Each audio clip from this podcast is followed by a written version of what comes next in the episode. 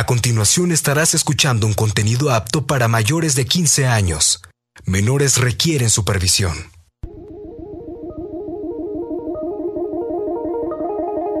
Tecnoverso. Un mundo lleno de datos, novedades, avances científicos, estadísticas, soluciones. Tecnoverso. La relación dinámica entre tecnología y sociedad.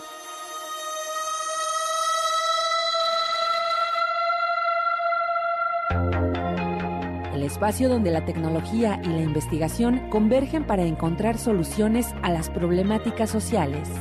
Con el doctor Roberto Morales Estrella. Bienvenidos a nuestro Tecnoverso.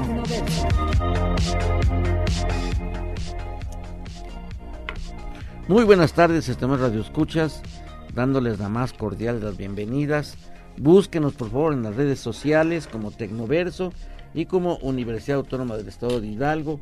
Y pues si gustan, pues en WhatsApp nos pueden enviar un mensaje en el 771 142 6712. Sobre todo hoy que está con nosotros nuestra gran amiga Erika Ortigosa, pues que ella pues es una experta en estos temas mm, ambientales, ya su larga trayectoria en esto, fíjese las áreas de especialización que tiene, recuperación de especies de fauna silvestre en riesgo, como el lobo gris mexicano, felinos de México, cóndor de California, tortuga marina y otros tantos. Además de la planeación estratégica en conservación de la biodiversidad, cooperación y gestión internacional en procesos de conservación, prevención y combate al tráfico ilegal de la fauna silvestre, que eso es muy, muy, muy fuerte que, que hay gestión y manejo sustentable de la vida silvestre, porque si la vida silvestre desaparece, desaparecemos nosotros. ¿eh? Dirección y coordinación de instituciones zoológicas y afines, manejo de conflictos, negociación y procesos de colaboración, rescate, rehabilitación y reubicación de fauna silvestre exótica y nativa, doctorante en gestión ambiental y bueno, pues es la titular de la Comisión Estatal de Biodiversidad, que pues eh, es nueva este, este organismo aquí y, sobre todo por lo que se está abordando los temas que se está llevando a cabo. También ha sido diputada local y federal en el estado de Hidalgo, por el estado de Hidalgo, directora de la primera unidad de rescate, rehabilitación y reubicación de fauna silvestre endémica y exótica, directora general de la Comisión Nacional de eh, áreas, naturales, protegidas negociación internacional en la COP Biodiversidad en el 2016, ahí estuviste, ¿verdad? Yo cuando regresaste por acá. Representante de México en diálogos de Objetivos de Desarrollo Sustentable en la ONU, sede en Nueva York, secretaria del Medio Ambiente y Desarrollo Sustentable de Pachuca, fundadora y presidenta de la Fundación Invictos, hospital de grandes carnívoros, único en su tipo a nivel Latinoamérica y sobre todo representante de México en el Foro Trinacional para Conservación de Polinizadores. No, pues si desaparecen ellos, también desaparecemos nosotros. Y esto está en la ciudad de Washington. Actualmente, además de ser la titular de la Comisión Estatal de Biodiversidad de Hidalgo, es líder miembro de la Asociación de Polinizadores, ah, pues que esto juega un papel de alto impacto. Y bueno, pues con toda esta eh, cartera de, prestigio, pues que nos queda más que escuchar, mm. sobre todo en el tema de, que es nuevo, ¿no? de, corredores bioculturales y, a, nivel, a nivel general, bueno, México tiene a nivel nacional pues este eh, un plan nacional de, de, estos corredores bioculturales. Mm. Pero he visto que es Ecuador el que tiene a nivel internacional más corredores. Más, más corredores. Eh, me asombra que sea Ecuador el que tenga esto. y bueno, pues ellos están cerca de la zona de la, del Amazonas, de esta zona, pero, pero aquí es toda una experiencia que yo creo que los hidalguenses, eh, nosotros como, como, como centro, sí estamos, estamos incluidos en este plan nacional eh, ahorita del, del, del, biocorredor que existe donde está Zacatecas y, otras entidades federativas. ¿Estamos incluidos ahí? Cuéntanos. Pues bueno, muchas, muchas gracias por la invitación, doctor, amigo, y pues un saludo a los que nos escuchan, a las que nos escuchan. La verdad, pues, estoy muy contenta, gracias por la, por el recibimiento. Y sí, esto, este de los corredores bioculturales, pues se desprende justo de la conceptualización de la bioculturalidad al reconocer al ser humano, ¿verdad? No solamente al hombre y su relación con la biosfera, recordarás estas eh, denominaciones, estas certificaciones que hace la UNESCO Hombre Biosfera, eh, que justo tenemos la reserva de la biosfera Barranca de Mestitlán, aquí en Hidalgo. Eh, pero reconociendo más allá, ¿no? O sea, en la relación el reconocernos los humanos como parte de la biodiversidad, como, como en sí misma, y eh, nuestra relación que tenemos del día a día con la flora, con la fauna y cómo se ve manifestada desde tiempos ancestrales en paredes de, de cavernas, ¿verdad? De pinturas, en lo que conocemos ahora como telares o bordados, que los vemos como una artesanía, pero era una expresión de la cosmovisión eh, de las comunidades, de aquellos ancestros que nos, que nos, este, que nos anteceden. Y pues eh, para, para la bioculturalidad eh, es como quitarle un poco lo romántico, lo etéreo al amar el planeta, a la conservación eh, de la fauna, al no se toca, al no, reconocer que se que para conservarla se tiene que utilizar y acompañarla de buenas prácticas. El corredor que haces mención, bueno, está comprendido justo por centro y occidente, por, por, estados del centro y occidente, Zacatecas, Michoacán, este, por ahí tenemos a San Luis Potosí, luego nos bajamos, Querétaro, y, y, si nos, y si nos vamos más allá, si se recorre un poquito, que esa es la intención de los ejercicios que ahorita te comentaré, que nos traen aquí a comentar, pues entonces estaríamos también recorriéndonos hacia la Sierra Madre Oriental y yéndonos hacia así Hidalgo, Querétaro, Veracruz, ¿no? O sea, los corredores bioculturales lo que quieren exponer, conservar es la identidad, la carga y la riqueza cultural, la conservación de la superficie, la conservación de las especies en riesgo, flora y fauna, y lograr la conectividad de los estados e incluso de los países. Porque, por ejemplo, el jaguar, ¿no? Tiene un corredor que empieza desde la Amazonía, ¿no? Y termina hasta la Arizona. Entonces muchos pensamos que, bueno, es Chiapas, este, y, y por allá, ¿no? Por el Caribe mexicano. Sin embargo, es un corredor enorme. Pero el, jaguar no es jaguar porque sea por sí solo, es jaguar por su ecosistema, es jaguar por las comunidades que han desarrollado danzas, maquillajes, este, poesías, eh, pinturas, ¿no? Observando al gran jaguar, ¿no? Explicándose todos estos fenómenos. Este, el cielo era un jaguar, ¿no? Para nuestros ancestros. Entonces, como vemos, estamos íntimamente relacionados. ¿Y qué sería el jaguar sin sin sus matorrales, sin sus selvas, sin sus bosques, sin, sin incluso los desiertos, ¿no? Porque en Sonora hay jaguar.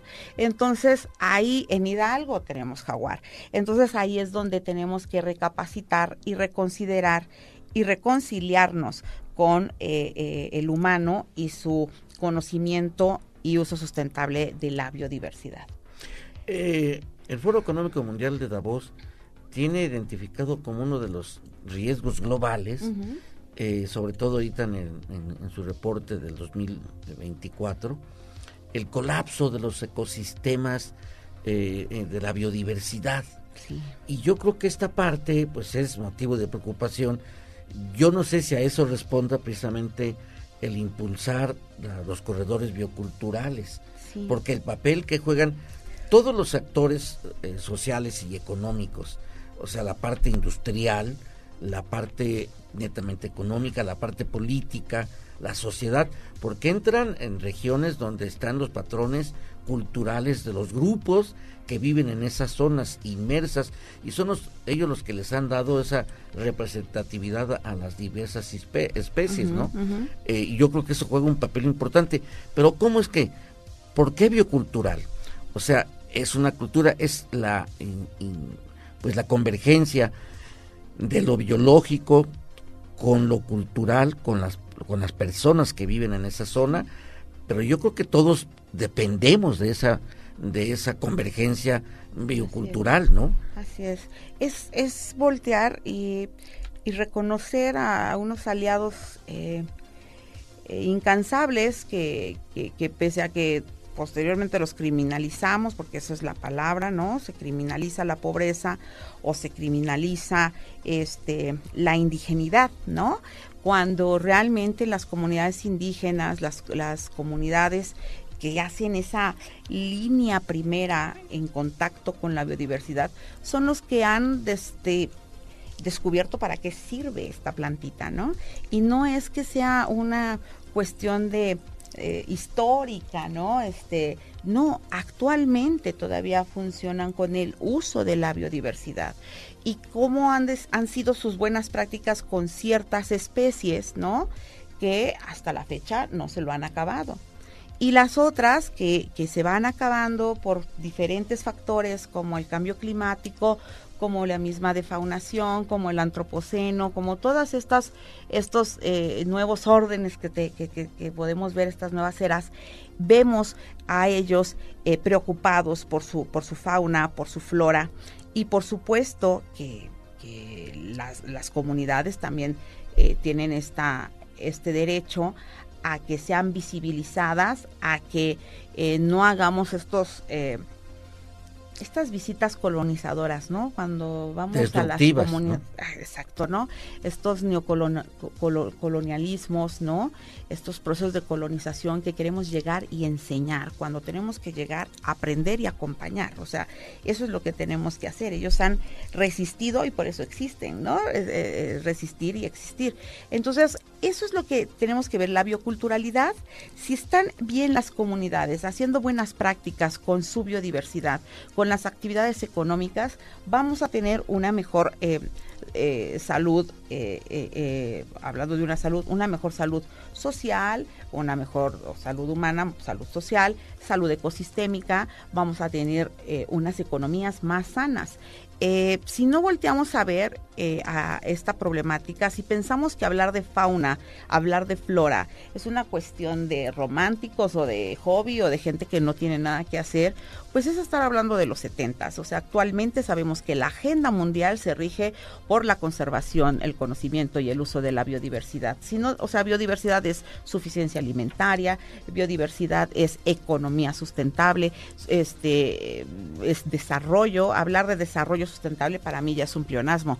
No hay desarrollo actualmente si no es sustentable. Si estamos haciendo un desarrollo que no es sustentable, pónganle otra mote. Están haciendo actividades este, que, no tienen, que son anacrónicas para nuestro momento, ¿no? Entonces, eh, el, poder poner en la agenda verde, priorizar esta agenda verde con la bioculturalidad, es poner el, el eje a la eh, sostenibilidad de nuestra civilización. O sea, eso es, ¿no? La Tierra se va a reinventar como lo ha hecho en otras ocasiones, eh, pero si queremos permanecer en este planeta maravilloso, generoso, rico, precioso, pues tenemos que ponernos las pilas y tienen los gobiernos eh, eh, del mundo, los gobiernos de, eh, de Latinoamérica tan rica en, biodiversidad, pues ponerse las pilas y el caso de Hidalgo no puede ser la excepción. Tenemos que buscar esa transversalidad para que la biodiversidad no sea un tema, sino sea el tema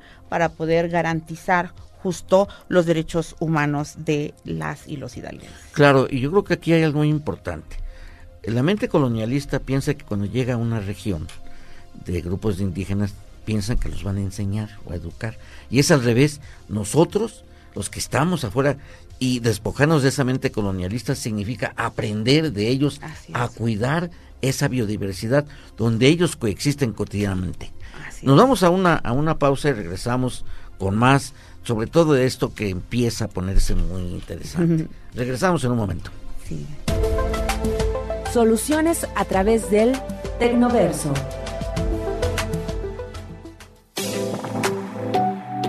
El concepto de corredor biocultural se fundamenta en la necesidad de que los ecosistemas se mantengan relacionados para permitir la continuidad de los procesos ecológicos y también involucra los conocimientos, las prácticas y las expresiones culturales del territorio que comprende. También son áreas que conectan ecosistemas naturales con comunidades humanas, promoviendo la conservación de la biodiversidad y el patrimonio cultural. Estas zonas buscan integrar la protección del medio ambiente con el desarrollo sostenible de las comunidades locales, fomentando la coexistencia armoniosa entre la naturaleza y las personas.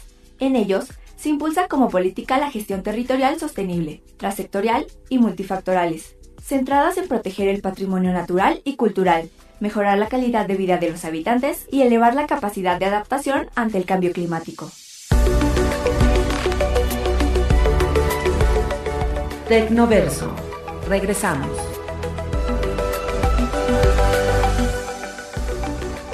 Ideas, soluciones, investigación y sociedad en Tecnoverso. Continuamos.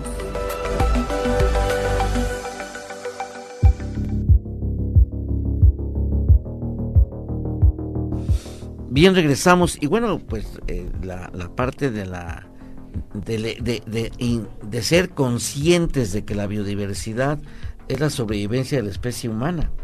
Y si no aprendemos, esa es la parte, si no aprendemos a cuidarla, a incrementarla y, incluirla en el desarrollo económico, social, urbano, pues entonces se extingue, eso nos extinguimos nosotros, ¿sí? No serán los robots ni la inteligencia artificial generativa que hoy es omnipresente, no nos va a salvar, ¿eh? definitivamente. Pero esto, hay un plan estatal, hay un plan nacional de biodiversidad, y de los de los eh, este, los corredores bioculturales. Sí, hay una estrategia nacional de biodiversidad, eh, la Enbiomex, y está alineada, por supuesto, a los a, los, a las metas de Aichi, está alineada a los objetivos de desarrollo sostenible, ahora mismo actualizada a la CUMIN Montreal Biodiversidad y eh, y ahí marca el eje, ¿no? Ahí es donde dicen, a ver, para garantizar el 30% de la superficie, que es la meta de todos los países de las, del convenio de las partes, este, para garantizar esa meta del 30% para el 2030, tenemos que trabajar con las comunidades indígenas. Tenemos que totalmente con eh, eh, hacer estos corredores biológicos o hacer de estos corredores biológicos ya un mecanismo efectivo para la conservación eh, de superficie, de especies y de identidad y de culturalidad, ¿no? Eh, la doctora María Luisa Albores, que es la secretaria de Medio Ambiente a nivel nacional, eh, justo nos anuncia, ¿no?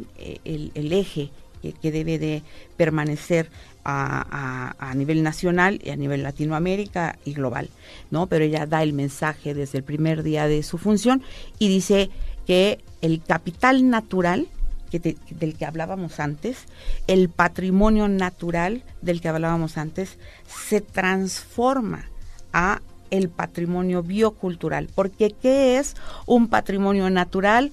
que no se toca, que no se que no se respira, que no, pues es, es una alucín de alguien en el escritorio, porque eh, obvio, es una transición y vamos trabajando, ¿no? Entonces vamos evolucionando en lo que conocemos.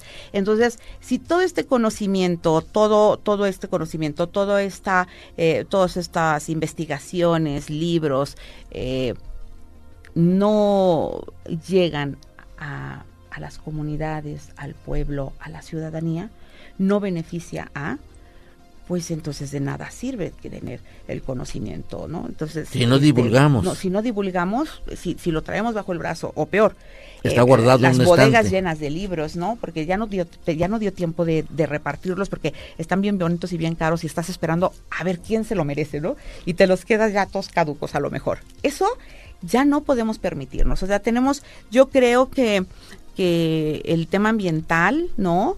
Este trabajó muy bien muchas décadas, pero, pero erramos en tardarnos tanto en reconocer a la ciudadanía, a las comunidades como aliados indispensables. O sea, ninguna dependencia, ningún organismo va a tener eh, la capacidad para que sus brazos, sus manos, sus dedos lleguen a todas las comunidades. Pero las comunidades sí pueden auxiliarte, sí pueden hacer ciencia ciudadana y con ello enriquecer todo esto. Entonces, el eje toral ahora es el humano y su relación eh, ese trinomio perfecto que debe de existir del humano con la flora, con la fauna y este y su identidad cultural.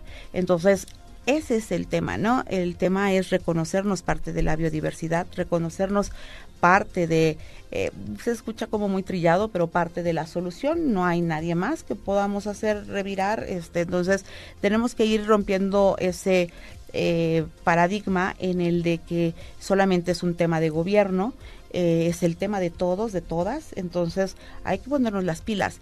Eh, justo, pues la instrucción de, del gobernador Julio Menchaca ha sido el de, es un hashtag y nosotros no lo, no lo tomamos como un hashtag solamente o como una marca, es un imperativo de primero el pueblo, entonces primero las comunidades.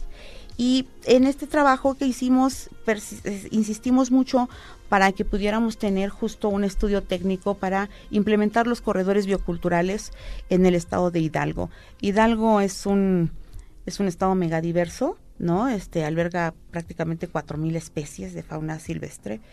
Eh, en cuarto lugar en mamíferos, sexto, eh, números más, números menos, sexto en reptiles.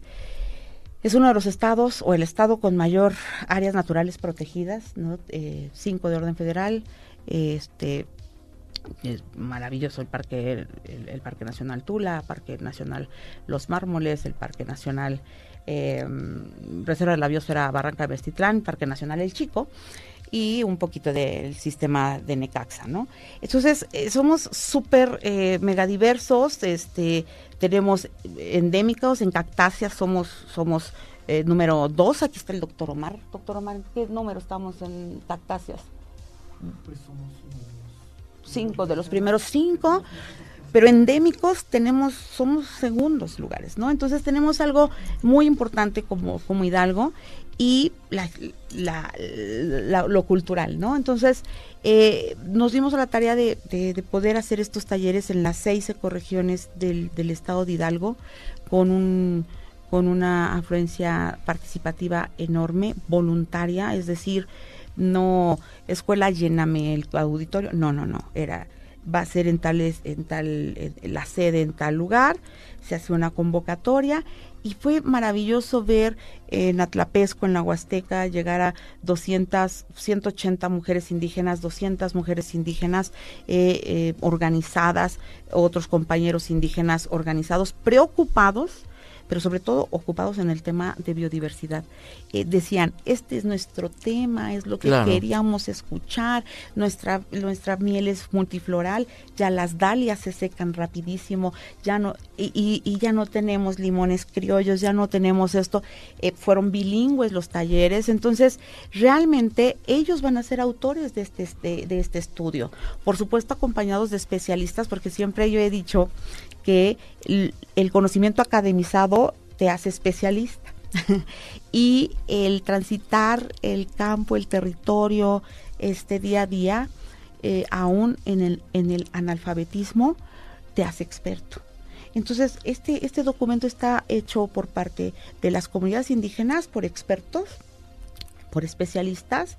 Tuvimos la participación, por supuesto, de, la Universidad Autónoma del Estado de Hidalgo, de la Universidad Intercultural, eh, del, Colpos de San Luis Potosí, de... Eh, este se me olvidan se me olvidan otras universidades bueno las tecnológicas del estado de Hidalgo el sistema universitario del estado de Hidalgo en el sentido de la Secretaría de Educación Pública de los CECITES que es increíble el trabajo que están haciendo desde los CECITES las, las juventudes impresionantes cómo es que están trabajando y usando la, la biodiversidad de una forma sustentable pero ya está patentando no entonces eso es lo importante que, que sepamos llegar escuchar aprender y acompañar. Aprender. ¿No? Facilitar algunas cosas con herramientas que probablemente ellos no tengan, pero con todo el conocimiento que ellos tienen, conocimiento ancestral, pero que sucede día a día. Es decir, no es como un...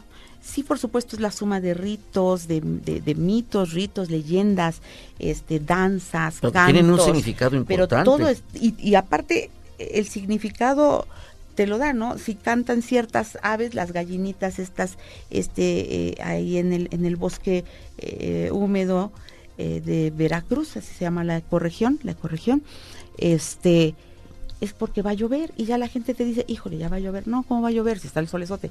No, es que ya cantó la gallinita. claro. Ah, y va a llover y llueve, ¿no? Y llueve.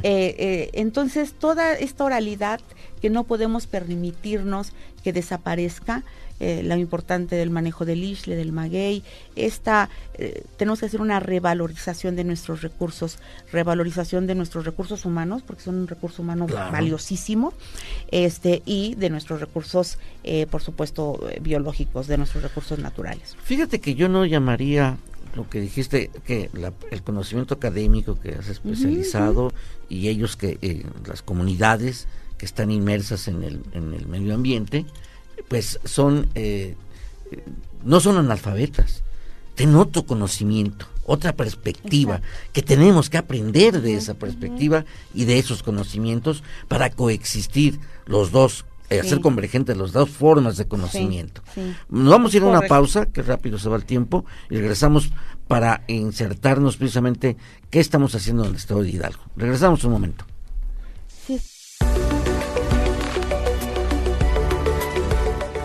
Tecnoverso. Regresamos.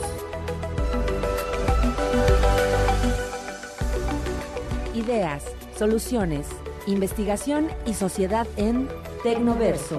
Continuamos.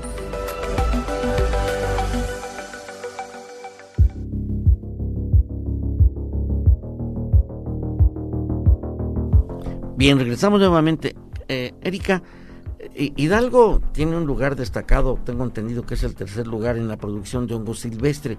Y lo que me llama la atención del hongo silvestre es que el conocimiento que se tiene, que prevalece ahí, es un conocimiento que va de generación en generación.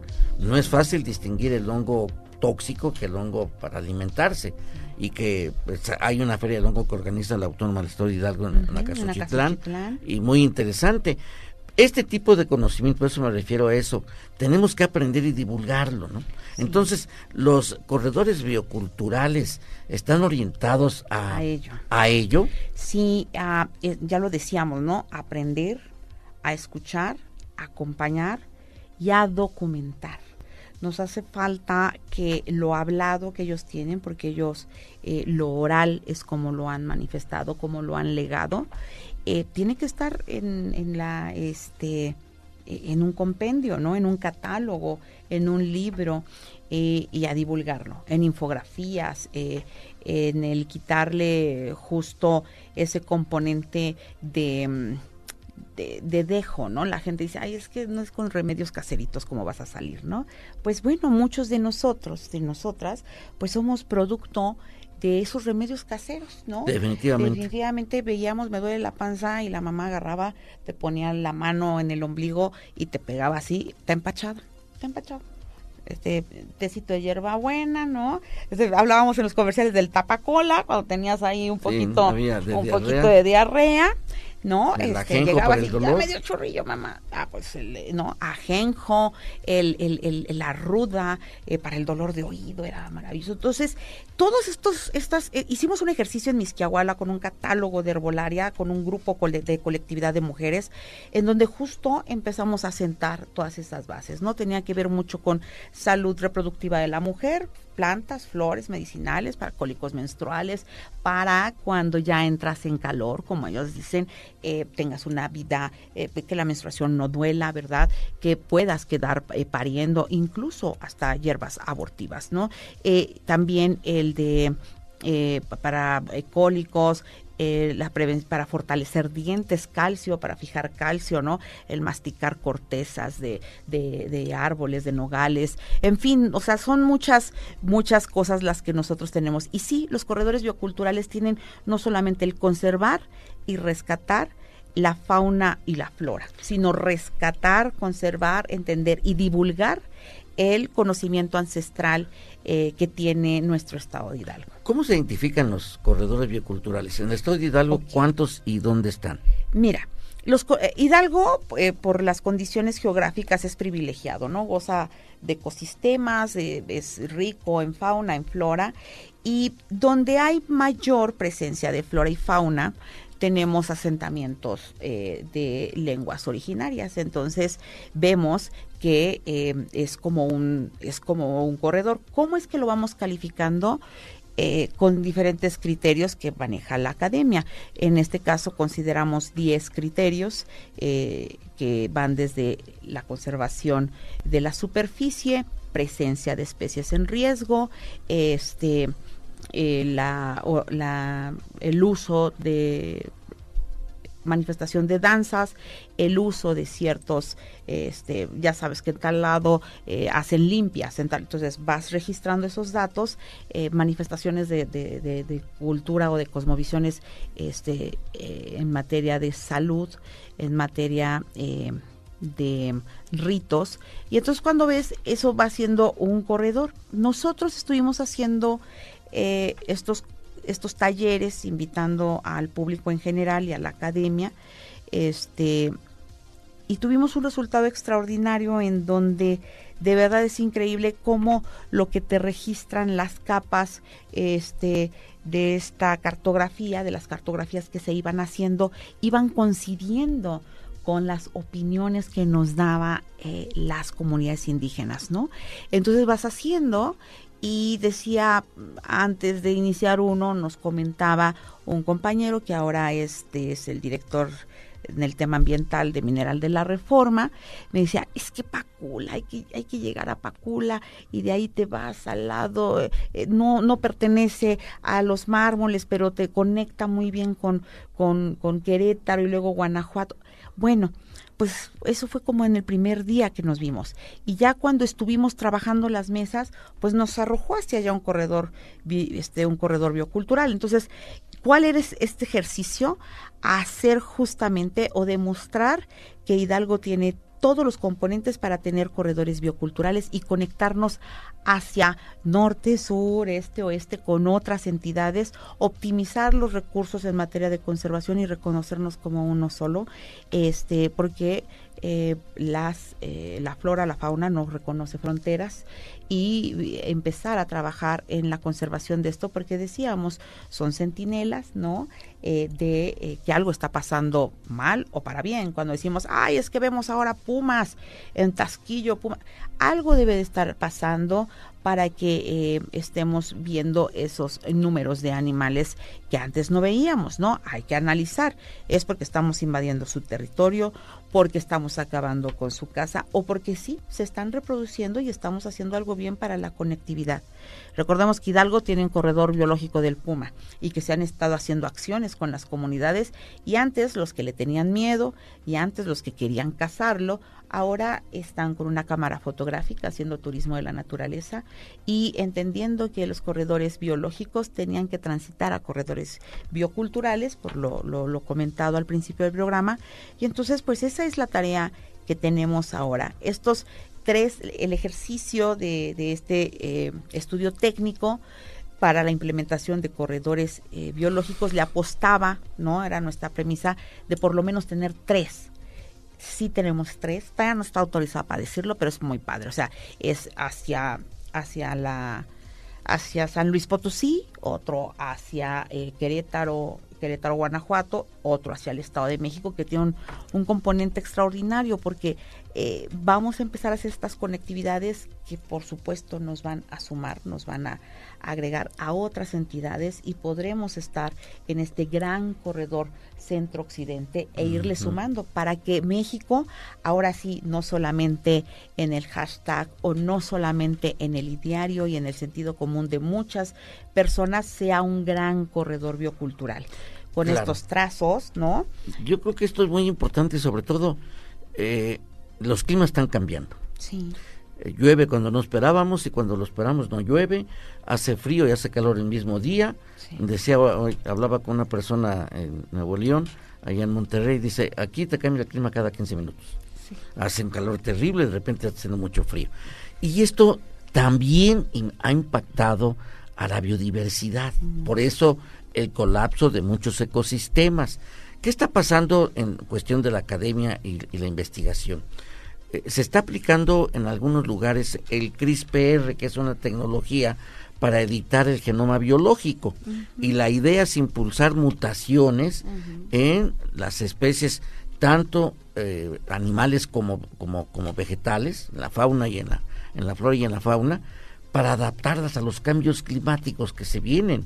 Se vienen olas de calor, se vienen lluvias torrenciales y cómo sobrevivir. O sea, esas plantas tienen que sobrevivir y ahí es donde la academia eh, interviene. Yo creo, o sea, a lo mejor opinión de expertos como tú, que no solo haya en la academia carreras especializadas como de biodiversidad o, ingenierías y licenciaturas climáticas. Yo creo que debe de, de haber por lo menos una materia de esta naturaleza en todas las áreas disciplinarias. O sea, debe ser transversal. Yo no sé cómo la veas tú, pero yo creo que Hidalgo tiene una gran diversidad, como tú lo mencionaste, una, una biodiversidad muy rica y que, por ejemplo, ahí en el distrito, lo que era antes la, la ciudad de conocimiento hoy es distrito de ciencia, tecnología, educación y salud, tengo entendido. Sí, y hablando con, con, Miguel Tello, el secretario de Planeación, están creando una zona ahí muy interesante donde pues está invitando a varias instituciones y entre ellas a la Autónoma del Estado de Hidalgo a formar esa parte. Yo creo que ese podría ser pues estar, debe estar incluido en un corredor, en un corredor biocultural, porque esa es la parte importante. Y no es de que veamos de que está todo árido y que hay biznagas, porque además la biznaga está extinguiendo, ya no va a haber acitrón, ¿te acuerdas que eso es lo que comíamos antes? típico dulce mexicano. Bueno, pues de ahí sale de la biznaga, obviamente, la biznaga hecho dulce, ¿no? Y ya casi no hay. Entonces, e, e, ese es un proyecto que a mí me, me llama mucho la atención que está armando el secretario de planeación, Miguel Tello, y que yo creo que debe ser, pues no sé si un microbio, una, una un corredor eh, microbiológico sino o debe estar insertado en un esquema más grande, y con, así como lo dijiste ahorita, articular estos corredores biológicos eh, hacia el gran, el gran corredor que hay a nivel de varias entidades federativas hacia el occidente y hacia el centro occidente, pues yo creo que también esto dentro del propio Estado debemos de verlo de esa forma, ¿no? O sea, que realmente sea cultural y hacer conciencia en la gente de la importancia que tiene, pues que México forma parte, es uno de los 14 países que tiene el 70% de la biodiversidad del planeta. Entonces no debemos de perderla, sino por el contrario, enriquecerla, consolidarla para que haya desarrollo. Implica el desarrollo, que haya esa conciencia, de la biodiversidad. ¿Cómo es que lo llegas a ver tú hacia un futuro? Porque tenemos que enfrentar el cambio climático. ¿Ya está? Sí, sí. Eh, pues lo, lo, lo, lo, comentas y lo comentas muy bien, ¿no? O sea, la, eh, los corredores el desarrollo tiende a los corredores, ¿no? Les podríamos llamar corredores científicos, corredores de conocimiento, pero son corredores eh, bioculturales al final del día, donde, donde está esta, eh, este lugar de ciencia, salud, este el distrito, el, distrito, ajá. Eh, tiene una riqueza ecosistémica también importante. Estuvimos ahí y, hay que hacer un listado de las especies que hay ahí, es importante, y todo el conglomerado que, que sumará, por supuesto, al desarrollo del Estado y que será al, y que y que abonará al desarrollo del centro de México y a México mismo, ¿no? Entonces, eh, mientras la política, la biodiversidad no se vea como una política pública, es decir, transversal, involucrando a los sectores eh, productivos, pues no vamos a ir avanzando mucho porque vamos a disociar de la realidad que existe. Es decir, tú antes ibas a las comunidades y las comunidades te hablaban de, baches y de, y de láminas y te pedían eh, la lámina y te pedían las este, lámparas. Ahora te dicen, no hay agua, mi cosecha se secó no hay siembra, de qué va a ser el festival de la fruta, si no tenemos fruta que llevar, eh, no ya eh, nuestros árboles están enfermos, nuestro bosque, o sea, la comunidad ya lo entendió. Ahora debemos entenderlo como funcionarios públicos, como administración, lo imperante del tema ambiental, lo imperante del tema de la biodiversidad. Eh, entonces ahí viene la insistencia de, este eh, organismo, de este eh, OPD, esta OPD descentralizada, que es la Comisión Estatal de Biodiversidad, para eh, lograr esa transversalidad dentro de la administración, es decir, que nuestro compañero de, agricultura sepa que existe una comisión estatal de biodiversidad, que el de seguridad pública sepa que tiene que ver la biodiversidad con seguridad pública, que tiene que ver desarrollo económico con bienestar, este, o sea, todo, todo, todo, todo depende, porque cuando no hay que comer en las comunidades, eh, eh, salen de sus comunidades y salen a las ciudades y salen allá. Sí, yo creo que esto es algo bien importante y tenemos que ir irlo armando y acercar la información a toda la ciudadanía. Nos vamos a nuestra última pausa y regresamos pues para ir cerrando este este programa muy interesante que espero que no sea que sea el primero de muchos más. Ya cuando venga la implementación. Regresamos. De los los números en nuestro Tecnoverso.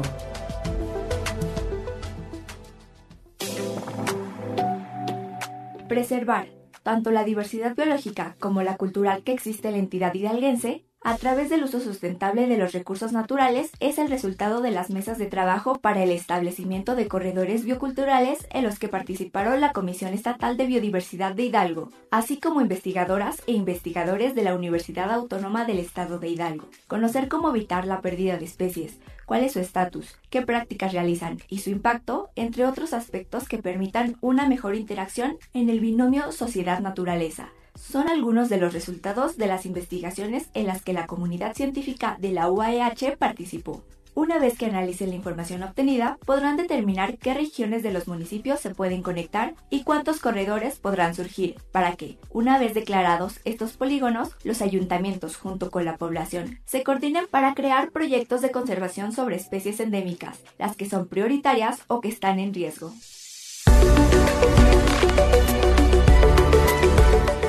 Tecnoverso. Regresamos.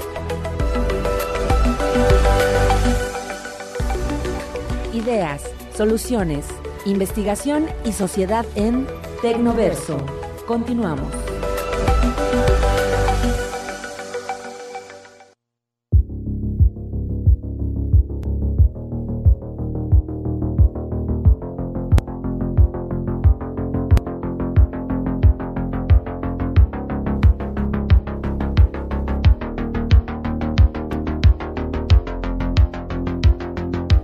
Bien, regresamos ya a nuestro último bloque y para ir cerrando, ya ves que se habla, pues hay normatividad respecto al, al, trato, al buen trato animal. Sí.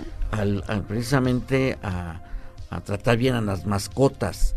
Pero yo creo que ahorita la perspectiva que comentaste fuera, fuera del aire, de que de superar el túnel de las mascotas hacia una perspectiva precisamente biocultural.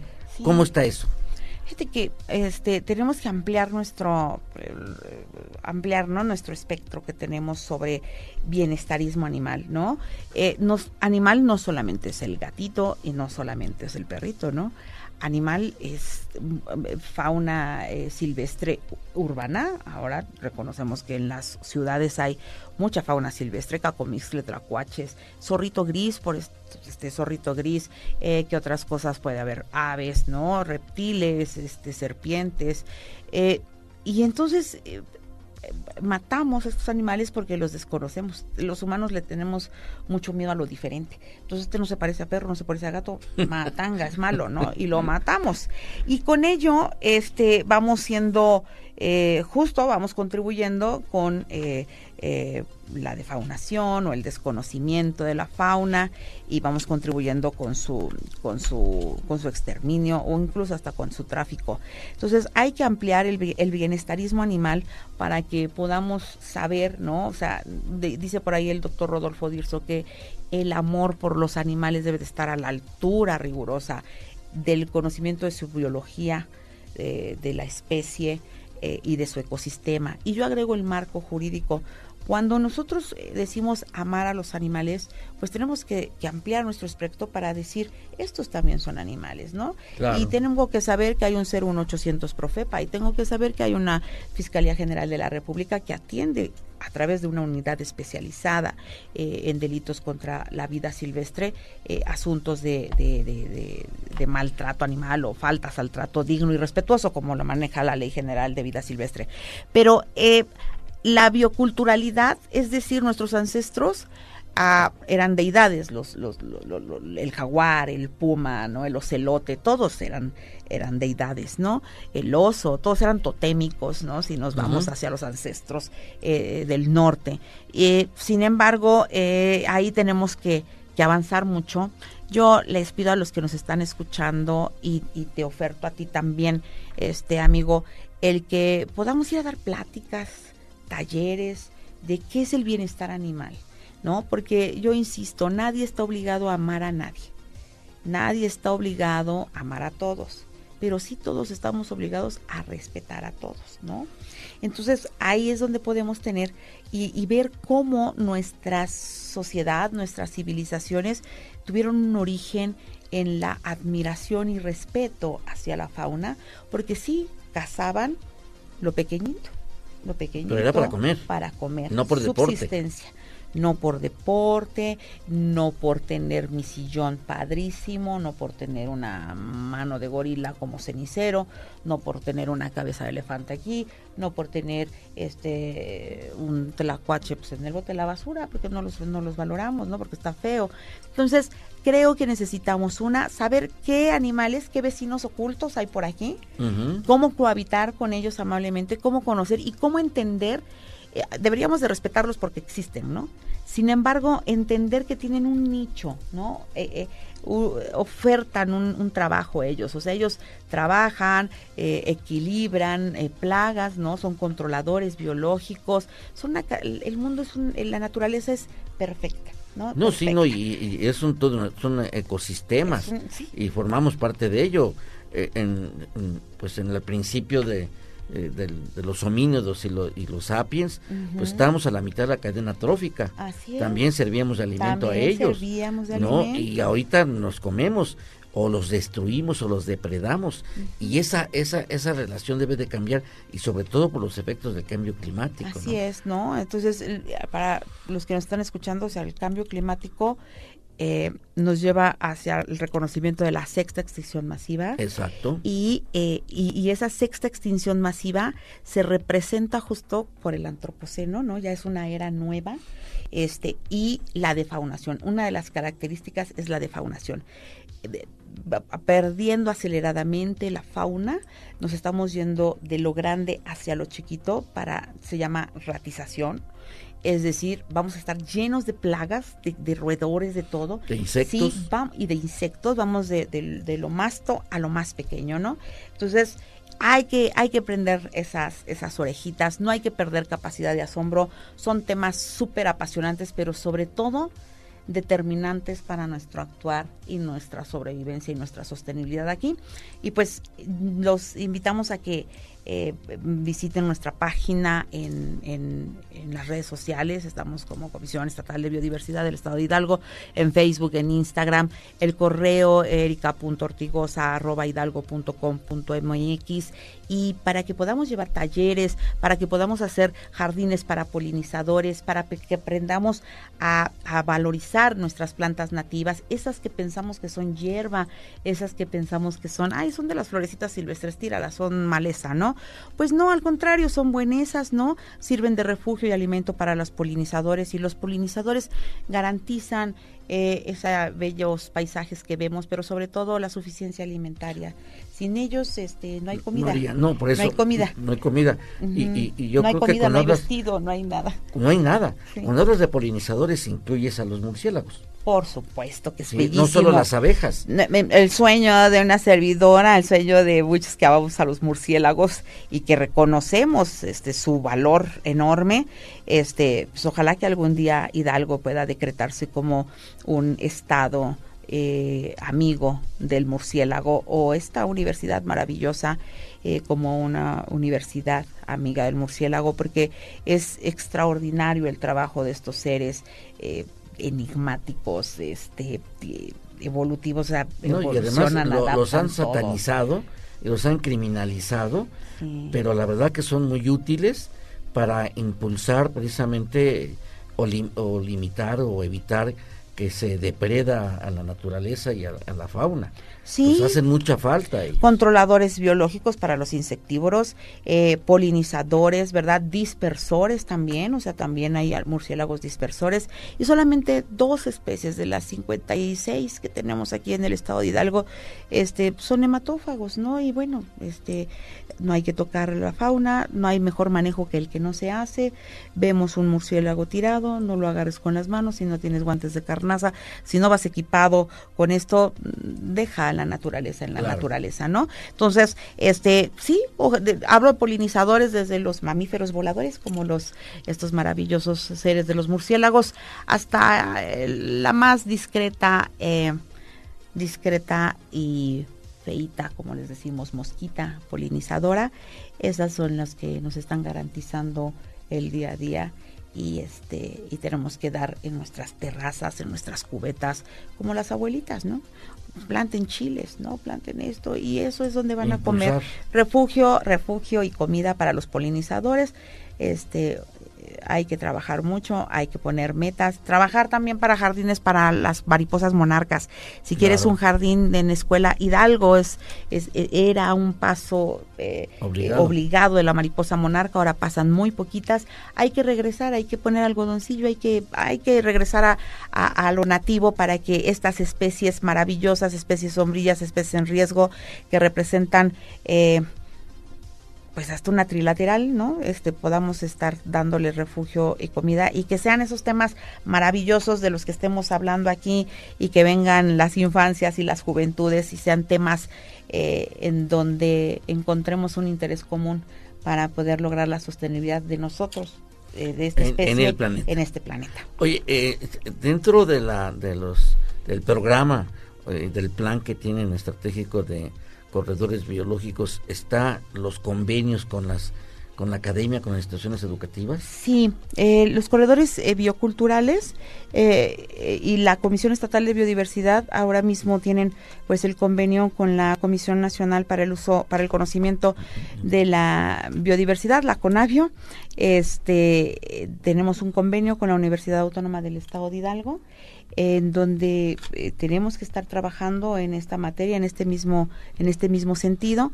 Tenemos con los COBAES, los ECITES, de verdad, eh, quitémosle el estigma a la educación pública tecnológica, eh, es lo que nos va a sacar adelante y adelante con una visión de nuestras realidades, este, en donde ellos van a hacer solución en sus, en sus, en sus comunidades, ¿no?